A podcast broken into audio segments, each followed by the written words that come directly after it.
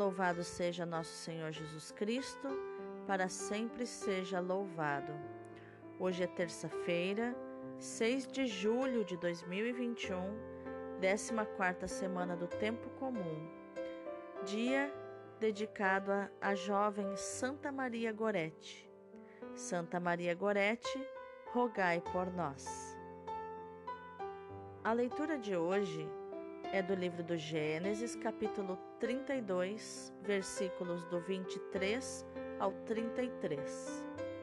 Naqueles dias, Jacó levantou-se ainda de noite, tomou suas duas mulheres, as duas escravas e os onze filhos, e passou o val do Jaboque. Depois de ajudar sua família a passar, um homem se colocou a lutar contra ele até o raiar da aurora. Vendo que não podia vencê-lo, o homem tocou-lhe o nervo da coxa e logo o tendão da coxa de Jacó se deslocou enquanto lutava com, com ele. O homem disse a Jacó: Larga-me, pois já surge a aurora. Mas Jacó respondeu: Não te largarei se não me abençoares. O homem perguntou-lhe: Qual é o teu nome? Respondeu: Jacó. Ele lhe disse: De modo algum te chamarás Jacó, mas Israel, porque lutaste com Deus e com os homens e venceste. Perguntou-lhe Jacó: Dize-me, por favor, o teu nome. Ele respondeu: Por que perguntas-me o meu nome? E ali mesmo o abençoou. Jacó deu a esse lugar o nome de Fanuel, dizendo: Vi Deus face a face e tive poupada a minha vida. Surgiu o sol quando ele atravessava Fanuel e ia mancando por causa da coxa. Por isso, os filhos de Israel não comem até hoje o nervo da articulação da coxa, pois Jacó foi ferido nesse nervo. Palavra do Senhor, graças a Deus. O salmo de hoje é o Salmo 16, versículos do 1 ao 8 e o versículo 15. Verei justificado vossa face, ó Senhor Ó Senhor, ouvi a minha justa causa. Escutai-me e atendei o meu clamor. Inclinai o vosso ouvido à minha prece, pois não existe falsidade nos meus lábios. De vossa face é que me venha o julgamento, pois vossos olhos sabem ver o que é justo. Provai meu coração durante a noite, visitai-o, examinai-o pelo fogo mas em mim não achareis iniquidade. Eu vos chamo, ó meu Deus, porque me ouvis. Inclinai-me o vosso ouvido e escutai-me. Mostrai-me vosso amor maravilhoso, vós que salvais e libertais do inimigo, quem procura a proteção junto de vós. Protegei-me, qual dos olhos a pupila, e guardai-me a proteção de vossas asas. Mas eu verei justificado a vossa face, e ao despertar me saciará a vossa presença. Verei justificado vossa face, ó Senhor. O evangelho de hoje é Mateus capítulo 9, versículos do 32 ao 38. Naquele tempo, apresentaram a Jesus um homem mudo que estava possuído pelo demônio. Quando o demônio foi expulso, o mudo começou a falar. As multidões ficaram admiradas e diziam: Nunca se viu coisa igual em Israel. Os fariseus, porém, diziam: É pelo chefe dos demônios que ele expulsa os demônios. Jesus percorria todas as cidades e povoados, ensinando em suas sinagogas, pregando o evangelho do reino e curando todo tipo de doença e enfermidade. Vendo Jesus as multidões, compadeceu-se delas porque estavam cansadas e abatidas, como ovelhas que não têm pastor. Então disse a seus discípulos: A messe é grande, mas os trabalhadores são poucos. Pedi, pois, ao dono da messe que envie trabalhadores para a sua colheita. Palavra da salvação, glória a vós, Senhor. Então, quais os ensinamentos de inteligência emocional podemos verificar nos textos de hoje? A leitura nos mostra a famosa luta de Jacó com Deus ou com o anjo de Deus, não sabemos. É a famosa luta pela bênção. O homem misterioso luta contra Jacó a madrugada toda até o raiar da aurora, até amanhecer o dia. E você tem lutado contra Deus durante as madrugadas da tua vida? durante as noites escuras de solidão, de tristeza, de fracasso, de miséria, de raiva, de aborrecimentos, de decepções, de frustrações.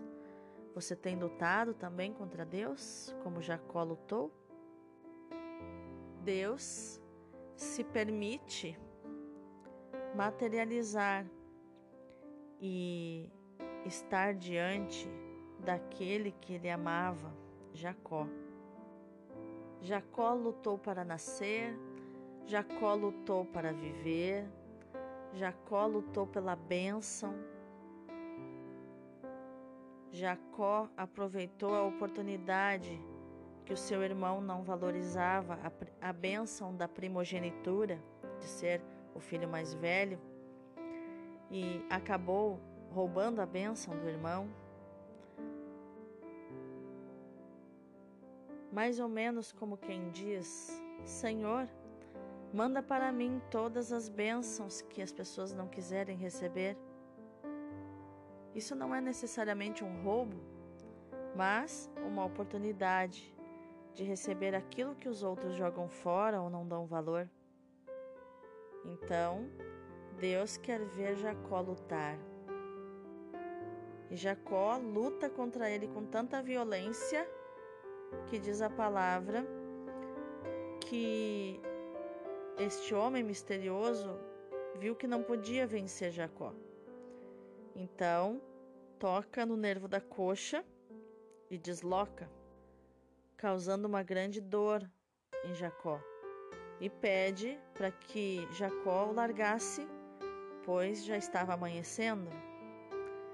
E Jacó, posicionado, Convicto diz: Não te largarei se não me abençoares. Ou em outras traduções, não te largarei enquanto não me abençoares. E aqui então, o homem misterioso dá um novo nome a Jacó: Israel. O nome de uma pessoa é a sua identidade. Assim como em outro podcast eu falei sobre o nome Taré, do que era o pai de Abraão, que significa atraso, e, e portanto era um homem que vivia buscando ser grande. Hoje nós estamos diante de Jacó, aquele que recebeu um nome que significa aquele que segura o calcanhar porque ele nasceu segurando o calcanhar do seu irmão Esaú, seu irmão gêmeo. Agora, Deus, através desse homem misterioso, dá um novo nome a Jacó. E ele não, ele deixa de se chamar aquele que segura os outros pelo calcanhar para se chamar aquele que luta com Deus e vence ou aquele que vê Deus face a face. E o homem misterioso, depois de dar um novo nome a Jacó, o abençoa. E, como era de costume dos judeus, Jacó dá um nome àquele lugar, Fanuel, que significa vi Deus face a face. É nos momentos de luta com Deus que vemos Ele face a face. Pois só aquele que crê tem direito de duvidar. Nós, na vida, podemos viver sem respostas, mas nunca sem perguntas. E Deus vem em auxílio da nossa fraqueza, como veio de Jacó, que não tinha uma fé muito firme no Senhor, embora o seu avô fosse um homem cheio, cheio da presença de Deus, Abraão. Jacó era autêntico diante de Deus, falava o que sentia. E a essas pessoas, Deus deseja conquistá-las. No Evangelho, vemos alguns momentos e alguns comportamentos de Jesus. Um homem emudecido por um demônio, onde Jesus expulsa o demônio e o homem volta a falar, começa a falar. E diante disso, a multidão fica admirada.